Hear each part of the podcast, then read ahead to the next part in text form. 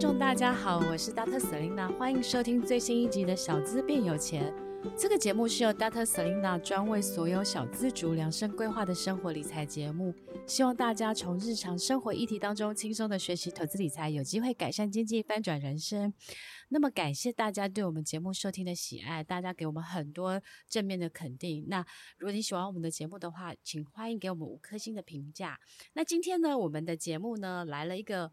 很特别的超级大来宾，那他所有的背景都很惊人，因为他是一个棒球博士。那我们今天来欢迎台湾首位职棒出身的一个棒球博士冯圣贤先生。呃，主持人、各位听众，大家好，我是老帮冯圣贤。其实我我也不认识冯博士，那是因为那个我们的好朋友 Sandy 介绍说，哎，这个人的经历很棒，然后应该可以来分享很多人生比较特别的一些经验。是是是。然后今天我们要分享的一个主题就是小资必学的人生管理教练学，因为我们知道呢，那个冯博士他最近出了一本书，书名就叫《冯圣贤的无畏人生管理教练学》，然后从铁血儿、早产儿到中职新人王，对不对？对。然后再到二军总教练，再到 CPBL 秘书长，让世界看见台湾的永不放弃之路。这一本书名好长，对，他就简单，就是看准就扑了。然后其实对他他的看准就扑，其实就是我这个书名的比较比较短的。那因为无畏人生，其实我在我的背景，我其实只是运动员。嗯、对。但是我今天其实非常开心能够来到这里，因为。运动员更需要的就是理财，对。然后呢，我就是对于理理理财这部分，我有一些学习。真的吗？等一下可以来分享一下。好好好，那 其实我觉得这一本书出来，其实就是要让运动员跟企业是连接。嗯。那运动员跟他是没有特殊性的，因为运动员的人生第二曲线其实很快。很多运动员大概在社会上，大家的认知就是。球场上以外之后，社会的竞争力就变变小了，好像是耶。对，然后其实基本是什么呢？是他的理财观念其实不是很好。你看国内外的运动职业选手退下来之后破产吗？破产的蛮多。对，因为他们可能就会觉得他们年轻的时候赚很多，是，所以赚得多也花得多，花得快。就是因为理财的部分就是来的来的快，去得很快。可是当我现在慢慢。有一些观念之后，我觉得我应该在学习主动收入啦、被动收入跟复利这三个区块。哇，其实也有学。对，这三个区块之后，我其实我想要去跟选手去了解，从从从被动收入从学生开始就可以做起了。嗯，我们就想说，哎，如何去储蓄嘛？对。那我刚好就讲个小故事，就是我刚好到一个。我教的学生的球员，现在已经当富邦的教练，詹志尧跟王胜伟。那当时我就想有一个机会做公益的时候，认识了阿尔法投顾的一个杨董事长。哎，我我也认识他，认识他，我也是他们那边演讲，其实也是做一些互动。那他，我我上我前几天才去那边啊。是是是，对对对，他是这样想，他希望说能够帮运动帮运动员理财，哎，我觉得蛮好的。对，所以我就把他带去了。对，带去之后，我就跟詹志尧说。詹志豪，我我想告诉你们，你现在当教练第一年的时候，你就从这边开始慢慢去学习，就是你定期定额放着。但是如果你教练待了十年之后，其实一万块的每个月一万块一直定期存之后，啊、当你十年之后，对，其实大概翻一倍了。对，翻了之后，其实不是在翻哦，而是在当你没有这一份教练的，或者是你离开的时候，你还可以去选择环境啊。对啊。可是问题是，如果没有做这些准备的时候，嗯、他会怎么样？就会常常遇到我遇到很多选手，就说他不知道他不知道做什么。我离开了职棒，不知道要做什么。哦，对啊。可是那个安全感就没有了解，所以我才说，其实理财重不重要？很重要，非常重要。不只是运动员，是全部都一样。我我其实就是这么觉得，就是我其实开始分享理财的起心动念，就是因为我是一个单亲的小孩。哎呀，我也是。对，我知道。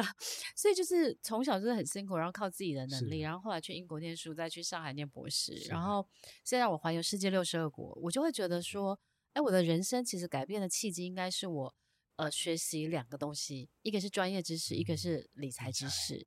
所以我就会很希望是，哎，我可不可以把我所学所会的呃分享出来？对，帮助更多小资主。所以我觉得这样我可以去帮职棒选手演讲，可以可以，因为我我也我也是希望说，运动选手其实要接触更多的理财的一些课程，真的。因为我就跟他讲说，我就跟杨董说，我说你一个、啊、一个礼拜播一个时间一个小时，让他们去线上课程也好的，其实让他们去接触。嗯、所以我想说，哎，这样的一个方式，让选手去先检视自己在这个理财的部分哪里不足。因为职业选手最怕的是什么？因为人嘛，人性。但是它是一个机器人 AI 帮你去算出你的你的未来，你要怎么去做这个工具？嗯，我觉得这是一个很好的一个方法。所以我就想说，哎，用不同的方法，因为每一个都会有。当你是一个明星的时候，大家都什么亲戚都跑出来了，什么做保险的、啊、做理财的都跑出来，所 以很容易被骗吗？其实不是被骗，应该是应该是说。很容易去买到不一定在这个现阶段适合他的产品。我自己也遇过啊，对，我自己也遇过，所以我我考过保险证照。我本来想要去考。哎、欸，你可以，我可以帮你，因为不是啊，我的意思我我花了一个月时间准备，所以我有准备的心法。哎、啊，可以可以，我们再私私下聊一下。不是，因为我现在在推运动员推服会平台，嗯，所以我要去了解运动员其实退役之后跟社会的连接其实很重要嘛。所以连结的重点就是鱼竿的精神。我想理财就是一个鱼鱼竿的精神很重要的一个工具啊。嗯，其实我觉得冯博士这个概念蛮好的，因为我觉得很多运动员他在年轻的时候，就是他可能有他的专业就是打球，有没有？可是他他可能没有想到他未来的人生，如果不打球之后，他的人生要做什么？然后他的财务规划要怎么办？对，然后他的退休金要怎么存？对对，所以我觉得其实我我觉得每一个人都要学理财。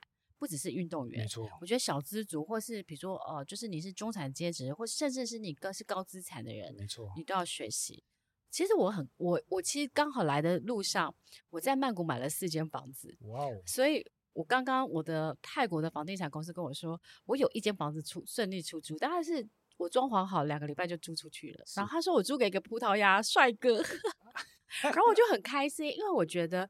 哎，我就可以每个月有租金收入，对。然后我又在曼谷，我就在曼谷开了一个证券户，所以我又把我的租金每个月去投资泰国的高配息 ETF。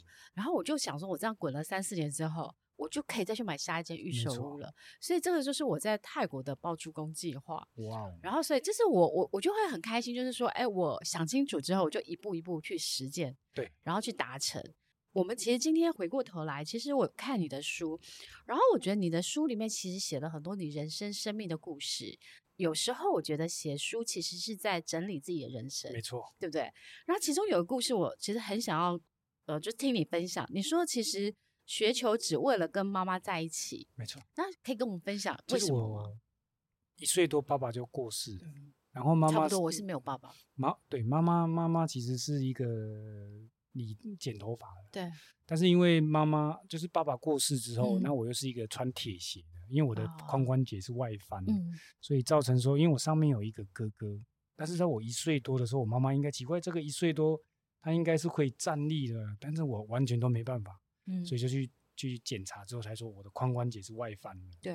外翻之后没办法站立之后就去矫正，去穿铁鞋矫正。嗯刚好矫正没多久，其实爸爸就过世了。嗯，那刚好阿公是日本教育的，嗯、你看哦，妈妈就被阿公其实就说是铁扫把赶出去，嗯、比较传统的想法。哦、然后当时妈妈就是也没有能力带我，那只能带哥哥去而已。嗯、所以呢，我又是穿铁鞋，所以我就给阿妈带。嗯，可是当我小学四年级的时候，刚好妈妈每个月都会来探视一两次嘛。嗯，所以有一年七民国七十六年的时候，他就问说：“哎。”你有没有要打球？我说、嗯、要打就可以跟你住吗？嗯，就是这一句话可以之后，我就进入棒球世界了。哦、所以当进去之后才知道原来是这么苦的。因为第一个我是穿铁鞋，所以我在学校其实都是被应该说是被霸凌的，然后不是体育健将，哦、所以变成去之后两个礼拜之后就去住校了。嗯，你妈妈没空。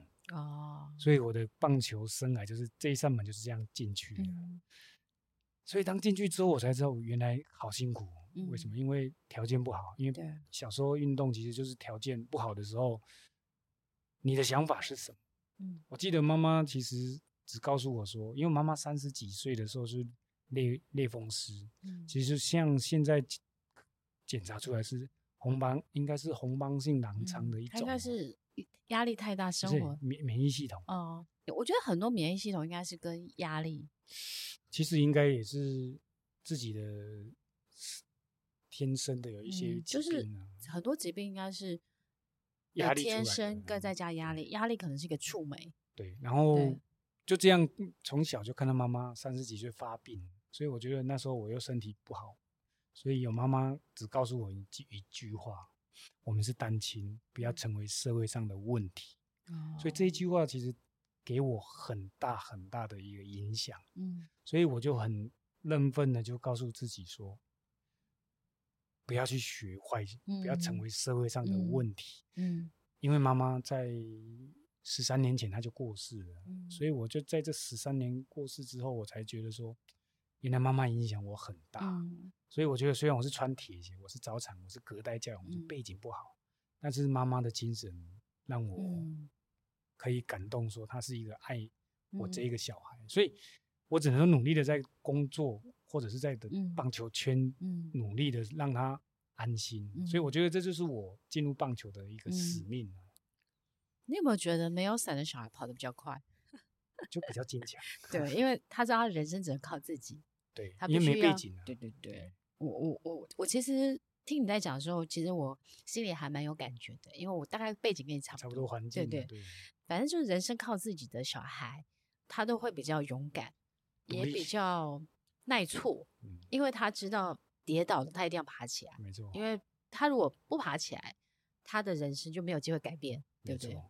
那我想要问一下冯博士，就是说，那你看到你小时穿着铁鞋，你又是早产儿，后来如何拼到了新人王，连续出赛五百五十六场，联盟第二，兄弟第一这样子？其实我大概真正能够跟人家有竞争的，大概是在进入台湾体院的那一时候，我就当选了四大运国手。嗯，刚好连续四年当选国手之后，进入职棒。嗯，照理说应该是很。对，被掌声进来的。可是我在一九九九年的时候，九二一大地震的时候，之前有一个亚锦赛，嗯，漏接了。对，我听我看过宪哥写的那个推荐序。然后漏接之后呢，大家都记得你了。对，然后大家其实进入职棒是掌声，而我是叛国贼进来的，所以刚好当时遇到了一个日本教练叫神原良行。嗯。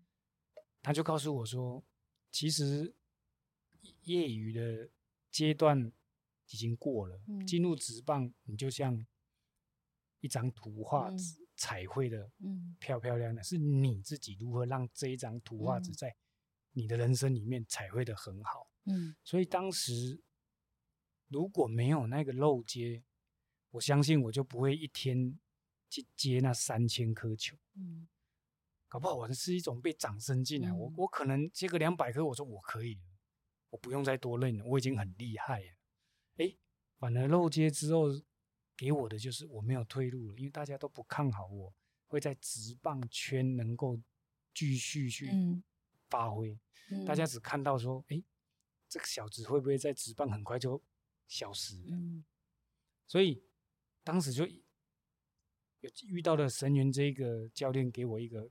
人生很大的导师以外，嗯，我其实如果每天这样练习，我才能够了解人生的路没有捷径，嗯，不管你条件再差，对，你条件再好都一样，因为它就是一个一步一脚印去把它做好。所以，当大家骂我进来的时候，可是我表现好的时候。加倍的还给我，嗯、所以我当时那一年拿到了新人王，嗯、也拿到了人气王。彭政闵还没去的时候，我还是人气王。所以你看，在前面这一端，虽然不被看好，可是你撑住了压力。对。但是到后面，还是给你，嗯，球迷满满的给你的就是加油声。对。所以。当十年之后，你就会回想说，这个失误对我来讲是正面的。嗯，当你没有走过来的时候，你反而就逃避了。可是我选择刚好日本教练给我的一个正正能量的讯息，我就往前走。当时我二零零四年接了早产儿自工之后，我当时才开始发觉说，哎，我可以不断的连续出赛，因为好多的早产的家长在等我，因为我一直当时当志工的时候，我会去早产回娘家，就跟我记得一个。一年，二零零五年的时候，我在早产基金会办一些活动的时候，我就去早产回娘家哦，在马街医院，我就去告诉他们，一上台我拿着麦克风说，虽然他们找到了，他们是找到天使，但是虽然输在起跑点，但是他们不会输在终点，嗯，因为早产人就是为了一个呼吸，啪，整场下面的父母亲全部都掉眼泪，因为他们就是自责。可是我跟他讲说，时间轴拉长之后，嗯、你就看到小孩子的希望，嗯、小孩子的韧性，嗯、小孩子在从小在生活中困苦，为了一个呼吸，在保温箱。所以我用这样的理念套在球场上，还好我没有放弃。对啊，所以我拿了新人王，嗯、然后又新人连续五百五十六场，嗯。出赛，其实这是一个使命。嗯，所以冯博士，你有没有觉得，其实球场跟人生很像？其实要如何，就是每一天都还在面对人生失败，是，然后要快速归零，对，然后要再从谷底爬起来，对，对不对？所以我才说，运动是最好的人生的一个写照。嗯、然后呢，我就讲说，失败就是接近成功的嗯开始。嗯、他为什么？我就举个例。在职业运动好的打者，三成打击率，嗯、三成打击率，顾名思义就是十次的打击有三次三支安打，七次是失败接杀出局。但三成已经很高了，很高了。对。可是呢，在一般的来讲，失败了他会继续想失败，他不会想成功。对。所以，我们运动员开始之后，我们打棒球的，不管是什么运动都一样，都是掌握一次成功。才能够达到最高的目标。嗯，可是你一次成功之后，你多少次的失败？嗯，可是我那时候就是漏接那一次，是我平常接一百颗都不会漏，可是在关键的时候漏那一颗。嗯，所以这就是人生你遇到的困难，嗯，你遇到了失败，你的心态是什么？哎、嗯，还好，时间轴拉出来之后，对啊，这失败都是让我对是有。代价的。我现在回想起来，其实我觉得人生每一个过程的失败，其实你时间轴再放长远一点，它可能它不是终点，对，它可能只是一个小小的，比如说逗点，对，它可能就是你休息一下，你再往努力往前，没错，它就有机会成功了。是，所以我我常常，而且我觉得人生就是不断的累积，嗯，每一次的努力都不会白费。对，对，我记得我在七月二十三的时候新书发表会的时候，嗯、我也用了一封信跟妈妈。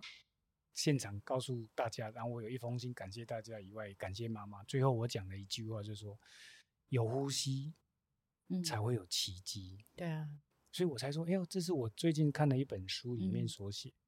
所以我回想这一句话之后，我才知道，原来我可以做得到。嗯，我虽然环境不好，嗯，但是我没有认输。嗯，我就用运动家的精神去达到目标。对。所以其实我觉得，因为其实你的冯博士的人生很特别，因为他从一个球球员，后来他转型到做成为一个总教练。对，这个中间的一个转型。其实我在当选手大概八八年，嗯，然后连续八年的明星球员，明星赛。然后呢，第九年的时候，因为刚好是我第一个球员时代的时候拿到硕士。对，那刚好一个新秀进来之后，刚好二零零七年年底，球团就告诉我说有一个好手进来了，但是你看你要不要留在球队当二军的教练，或者是你要去到别队去当去领龙离队同意书，去找寻其他队的机会。嗯、当时妈妈在病房的时候就说：“哎呀，你的麦就是说。”不要让我担心了，你就接这个工作就好了，不要再去找新的工作了。嗯、那我当时就是妈妈癌症在病房，就这样，我就是不让她担心之后，我才接了这个教练。嗯、接了教练之后，其实每一个职业选手最后还是会走到教练职。嗯，在教练职的过程当中，其实他的位置更少。嗯，但是如何让他这一个位置保留，就是你要不断的进修。对，所以我才说，当一个教练的时候，我的使命感其实第一个想法就是，我如何当一个好的教练？我要当什么样的教练？嗯，当时我就浮现了神元的教练。哦，所以他。他的给我的一些指导之后，我的我才了解说我要如何成为一个教练。嗯、第二个，我要如何成？他告诉我说如何成为一个被问不倒的教练，嗯、让选手问不倒。嗯，哎，那你就不断的学习而已啊。嗯、对，所以当我确定角色互换的时候，我要如何成为一个教练，成为一个好的教练？嗯、我想这就是我在学习。那也是因为。你想不断都不断的学习，所以才会最后去念博士。应该是说妈妈过世的那时候，我那时候去学校偏乡演讲，嗯、因为妈妈是单亲，我说我妈妈我就就把你的精神传传递出去。可是当时你就在想说，好多选手都是以术科为主，嗯，啊，我也是这个体制出来的。那你一直要叫他读书的话，我那与其这样，如果我去读个博士，嗯。是不是效果会更好？嗯、那我就把这个理想跟我的一些好朋友，就老师讨论。他说：“你去考看看，因为那时候是当教练嘛。”那我就说：“好，那我去考。”其实我用五年才考上，真的、哦，真的。然后呢，用五年考上之后，用五年去完成。哦，所以因为念博士蛮辛苦的，我自己念。因为考 考进去本来很开心嘛，因为你失败好多次。嗯。可是考进去之后才知道，原来更难的是后面毕业。对，因为太多，因为主要就是棒球是在台湾是主流运动，对，所以比较少有人去读博士。嗯，而我是一个比较怪咖，我就去读这个。当当时就是，其实也要谢谢我有这个动机。嗯，四十岁刚好考上。嗯，当接没有考上，有可能就不会接秘书长。对啊，所以这就是一个机缘。嗯，对。我知道，因为我本人在念博士的时候，我我在呃博士的入学典礼的时候，我们的院长说，他说念博士会是你们人生最辛苦的时候。然后我想说，怎么可能？我在英国念硕士，我我写硕士论文一个月而已，我觉得怎么可能？后来我觉得很苦，就是在写博士论文的时候，对，对我就是我我记得我曾经有三年的过年。每天都是从早九点一直到晚上十点，就坐在那个书桌，然后就是在写论文。对，然后我就一直每天都堵在外面，就是因为大家都跑去玩嘛，过年，然后就希望赶快下大雨，别人都不能出去玩。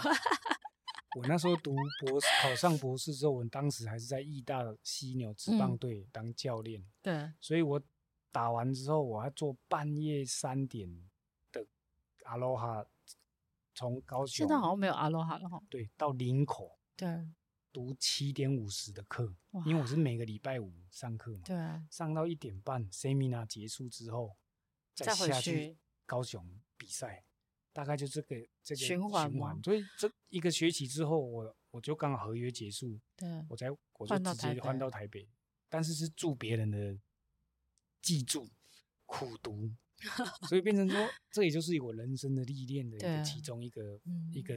一个很重要的一个养分，嗯，所以看到，因为博士其实大家会觉得说，他就是小班制，每天每一周你就是要报告，报告完之后，因为我们就是又是体育的，所以又有体育有很多不同项目，但是棒球是最少的，嗯，所以我要找的资料更少，嗯，所以变成说我又经历了很多同学都会帮忙，我都是录音。录影，然后去请教其他，嗯，就是做一份的一份的一一个礼拜的功课，你就要做多少时间去完成？对，所以我觉得就变成说啊，原来我的耐性是从那边嗯磨练出来的。对，所以我自己回想，我也一样，就是我觉得念博士的时候虽然虽然苦，但是我觉得你你也会学到很扎实的，就是那种学术研究的 process 啊，对对对，然后，所以我觉得那在你以后在。在跟就是在以后在工作或者在跟别人谈话的时候，我觉得你的思考逻辑不一样，不一样。而且我觉得你看事情的高度跟广度也会不一样，因为你身边的同学都是博士，对，这是一个很重要的一个 对，对一个，就是因为你的人脉圈不一样嘛。对。然后老师给你的老师啊，博老师也都博士嘛。对。所以你你你所见所闻都不一样，层次不同。对。然后再来就是，嗯，我们在思考的点就是没有结果论的东西，而是用一个为什么会有从结论当中，它是为什么变成这样？对。其实我这一本书也是用这样的理念去、嗯、去写，所以我才说我不写自传，而我是写。我用管理学，嗯，但是我是用结论哦，嗯、用结论我执行过的东西来套用管理学，嗯，但是主要就是要让大家看到说这一本书其实跟一般的运动员的自传是不同，嗯、对，所以我找了两个运动管理学的管理学的专家的的学者教授来做我的专栏，嗯，所以这样的话碰在一起，你就会觉得诶，蛮有趣的，对，就就是其实我我我觉得。洪博士写这本书，他是有很有企图心的，他就是希望写一本，就是大家普遍都觉得可能是自传，但不是我。可是我觉得那个你人生的一些重要的过程，那应该是变成是你在说故事，对，就是把那个中间你你你所经历过的，呃，你所看到的、学会的，然后再跟你所学到的管理学再去融会贯通，对，对不对？所以我希望就是说，让不认识我的，嗯。然后跟企业内训的时候，它能够成为一个很好的工具，嗯，这是我的目标。嗯，其实这本书呢，它讲了很多的，我觉得它把很多管理学的一些原理，在跟你在呃，不管是在职棒那些过程当中，或是当教练的过程当中，嗯，你把它套用在里面，对，对不对？嗯，其实就是说，我希望说。在二十几岁进来之后，在三十岁那那个阶段的时候，我们都是用什么？我都是用情绪，嗯，来决定事情，嗯，到最后你会有冲突。对。可是当你过了十年或者十五年之后，换位思考之后，你就会看到说，其实如果当时能够用更好的方式来做这件事情。举例，二零零六、二零零七年，我为为什么会变教练？因为我当时当选手最后一年的时候，我觉得教练换教练就是换团队了嘛，总监换人，他不一定会喜欢你啊。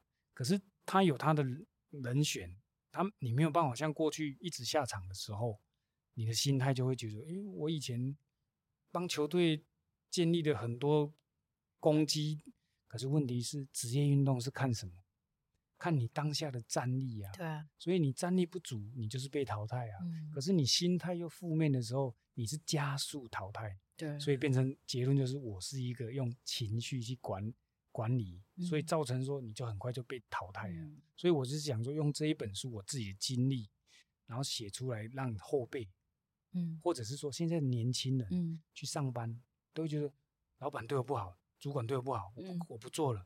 可是你当你不做的时候，你做每一件事情，每换个公司，你还是一样一直在乱同样的圆圈圈的。嗯，所以我觉得这就是我想要表达的。对，其实我觉得就是，呃，让年轻人呢去学习用把。呃，情绪放掉，然后用比较理性的思考逻辑，然后换位思考。因为其实我常常会跟年轻人讲一件事，就是应该是说跟粉丝讲，他说你老板可以做你老板，他一定有赢过你的本事，所以你不要去看他看那个点，就是说哦，你讨厌他，你应该去学习是，那他有没有什么值得你可以学习的，对不对？那当你学习，你当你换位思考，当你可以往向上管理，当你可以取代你老板的时候，你就会往上爬了。因为我记得我在今年四月的时候呢，我到台中教育大学跟体育系的这一些学弟们分享。我刚开始我就问他说，要创业的，结果创业的比想要当老师的更高。嗯，那我就讲说，但是你要创业，你要一个精神哦，你要扛得住三点半的压力。他说什么三点半？因为现金不足的时候，你要怎么去把这个现金找出来？所以他们就就就觉得，原原来创业是这么辛苦。所以我觉得最幸福的就是你的专业被应用的时候，才是专业发挥的一个舞台啊。所以我觉得，哎，这就是让这些选手未来才知道说他哪一个方向最重要。嗯，因为现在的年轻人第一第一个想要创业，要不然就去做什么，做 foodpanda 的那些送货。对，因为可能他们觉得比较自由，然后又。钱比较多。可是我觉得是可以尝试，但是不可能长期这样做。为什么？因为也是一些年轻人，你会年资一直往上之后，你其实你应该要找一个工具，就是鱼竿的一精神一样。所以，其实想要借由这本书，也是让这些年轻人很清楚说，你都可以尝试，但是你要最后你要有一个目标。真的，十年之后，你要先十年后的目标，你要先设定。对，所以其实我我非常的推荐大家可以来看冯圣贤的博士的《无畏人生管理教练学》，看准就扑这本书，对对对，因为里面其实有很多，不管是人生啊，或是职场上的一些管理，或是应用，其实都非常的推荐。嗯、但最后，其实我还想要再问一下，因为其实我。看了那个这个里面书有个概念，它其实我很喜欢的概念，就是我在这几年疫情当中，我一直就是把每天当做最后一天。对对，其实我一直在在告诉自己，活在当下的一个、嗯、一个理论，就是说，你讲啊，明天再来都来不及。就我讲的小故事，就是为什么会有这种想法那么那么长？因为妈妈过世的时候，在急诊室的那一刹那的时候。我突然间回想这，这、嗯、这四十这四十年，哦，三十几年的过程，我没有跟妈妈真正拥抱过，嗯，跟她说我爱你过，嗯、所以造成说，原来当她躺在这里的时候，什么都没有机会，嗯，她只能跟你用手握，因为脑她是脑脑溢血嘛，所以我那时候其实就是，你所有事情你没有退路的时候。你只能往前走的时候，你的决心、你的 power，嗯，才是最重要的。所以，我一直想，什么事情要留到明天都来不及，对，因为它是一个空的。可是当下，就是疫情来之后，你会觉得很清楚，如果没有做的，谁要做？对，你做了之后，反走过必留下痕迹。所以，我觉得这就是很多人就是。就忘了这一个，其实它是一个很简单，嗯、但是它是很难做的。嗯，大家会觉得啊，没关系啊，其实当下真的要去掌握住。谢谢，谢谢。那我们今天谢谢冯博士来跟我们精彩的访问，然后希望有机会可以再来跟我们分享更多。谢谢，也祝你新书大卖，谢谢大家，我们期待下次见喽，拜拜，拜拜。